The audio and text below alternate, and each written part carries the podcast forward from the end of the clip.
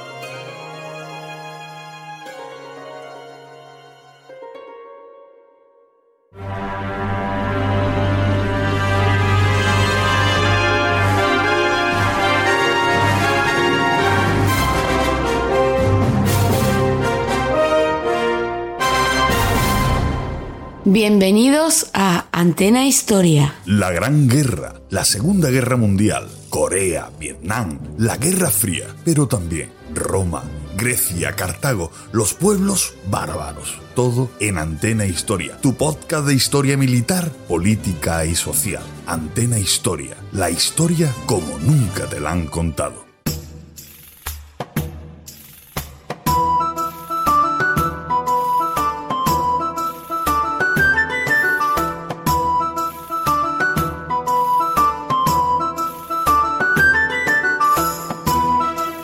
Bienvenidos amigos y amigas de Antena Historia una tarde más a esta mesa virtual donde hoy estamos sentados solamente dos. José Antonio Peña Artero y un servidor, Antonio Cruz. Buenas tardes, José.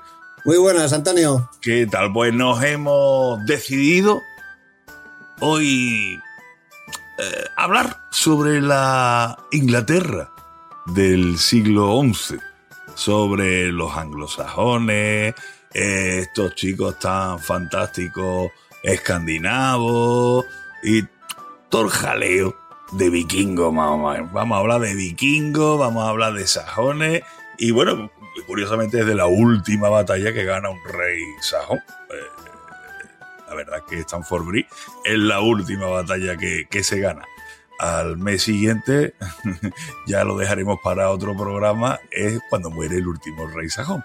Así que, eh, José, como decía, eh, esta es la última batalla que ganan los sajones, vamos a retrotraernos porque claro, eh, ¿a qué viene ahora la invasión? Bueno, la verdad es que estaban allí todos los días, había invasiones, racias, había de todo, ¿no? Allí siempre. Pues esto, señores, arranca en Buenos Aires 1982. El gobierno militar argentino ve que el país está en la mierda, que se le hunde todo y deciden, vamos a arreglarlo todo declarándole la guerra a Gran Bretaña. Es un plan sin fisuras. Ah, no, estamos en el siglo XI en Inglaterra y el rey Etelredo II, llamado el indeciso, hijo de Eduardo el Pacífico, con esos nombres ya tenemos claro que no debían ser precisamente personajes muy, muy bien preparados para ese siglo. También se lo conoce como Etelredo el malaconsejado. Y yo creo, y yo creo, yo, yo creo que deberíamos de ponerle incluso otro, otro sobrenombre. Etelredo el metepata. Etelredo tonto la baba. Porque vamos, es que la, la forma cansado de que los daneses me hagan pagar impuestos, lo que se conocía como el Danekel. Porque estoy cansado, mi reino me odia porque piensan que no soy capaz de hacer frente a los daneses. Así que, ¿qué voy a hacer? Voy a coger a todos los nobles ingleses que descienden de familias danesas y los voy a asesinar. ¿Qué podría salir mal? Y entonces todo, todo, todos los nobles de origen sajón, ole, ole, ole, ole, que nos lo van a quitar de en medio, ¿no? claro, es decir, este señor se quita de en medio precisamente a la gente que más le apoya. No, no, no, y a la gente que me... Es que esto suele pasar siempre, yo no sé por qué. Eh, no sé, las malas decisiones, en este caso, el mal aconsejado, el indeciso, lo que tú yo digo el de pata, ¿no? Porque ya te digo, la forma, la forma y la lía muy gorda. La forma y la lía muy gorda porque entre, entre todos esos que cascan en la, en las fiestecitas de San Bricio, muere la hermana de precisamente dos reyes eh, del norte, dos reyes escandinavos, ¿no? Pues sí, porque hay que, para entender esto hay que entender que Inglaterra en los últimos dos siglos no ha parado de recibir incursiones del norte y eso ha hecho que en vez de un reino exactamente unido sean como pequeños condados unidos bajo una autoridad, algunos condados tienen origen danés, principalmente son los daneses los que se han establecido en Gran Bretaña y se han establecido bien, se han integrado en la población, se han cristianizado, han mantenido vínculos con las familias sajonas y precisamente tenían de visita a Gunilda, la hermana del rey Sven de Dinamarca. Entonces dices, ¿en qué cabeza cabe coger y asesinar a la hermana de un rey? Pero de verdad, ¿a quién se le ocurre? Y precisamente a gente tan pacífica, amable y dialogante como los daneses. Efectivamente ahora, sí, ahora sí lo son, las cosas como son, ahora sí lo son. En aquel entonces era, era los más bestias de todos los bestias. Claro, entonces, ¿qué pasa? Pues que Sven, fíjate tú, va y se molesta. Es que no se les puede decir nada si no saben aguantar una broma que no salgan de Dinamarca. A mí, yo a mí que me gustan mucho los, sobrenombres. Entonces, el Sven primero, eh, su sobrenombre es Barba Partida. Sí. O, o Barba de Horquilla. Sí, pero yo creo que en realidad debe referirse al tipo de bigote que llevaba. Así que sería. Sí, una, barba partida en dos.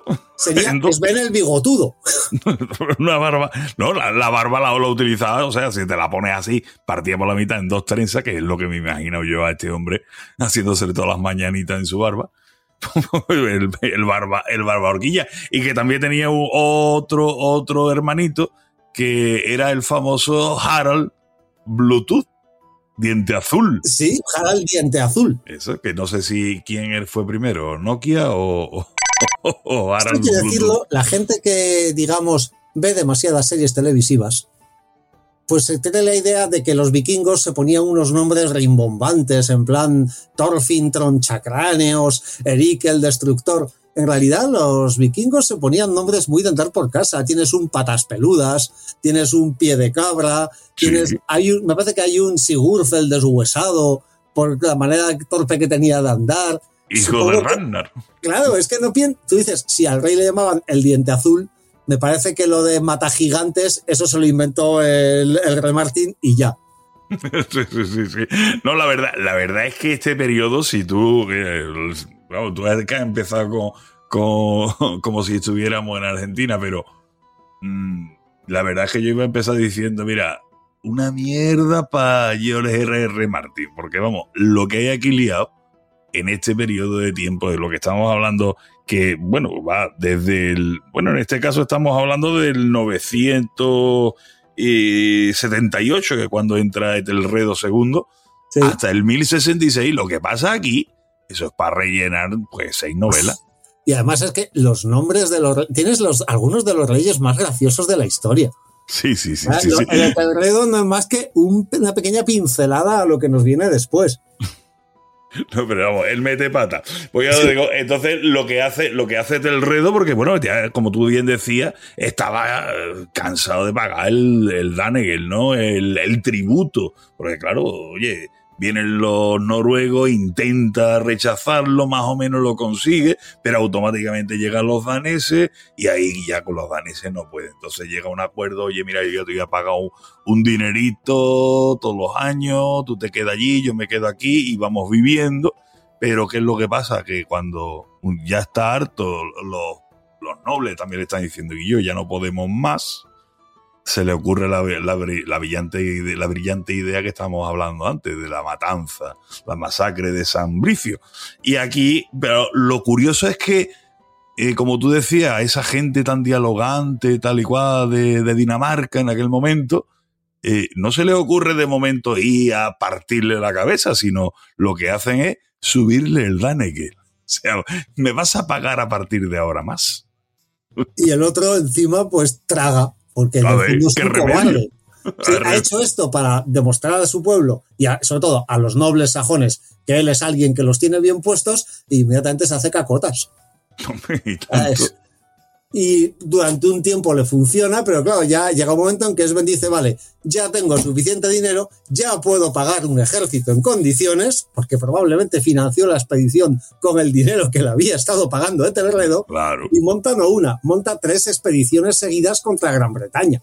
Claro, es que lo que hace es que este Danegel precisamente lo que hace es enriquecer al que después, por supuesto que te va a partir la cabeza, porque va a ir a por ti. Y entonces, y encima a ti te empobrece y no tiene los recursos suficientes para hacerle frente al que te va a venir a canear. O sea, todo está claro. Y este muchacho, pues, volvemos más o menos a lo mismo.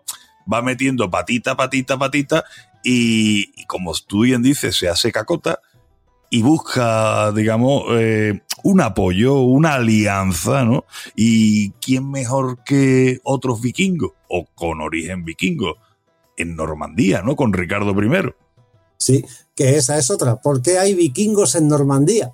Pues oh. porque otro rey, que se me parece que es Carlos el Calvo, podría ser. Eh, el simple.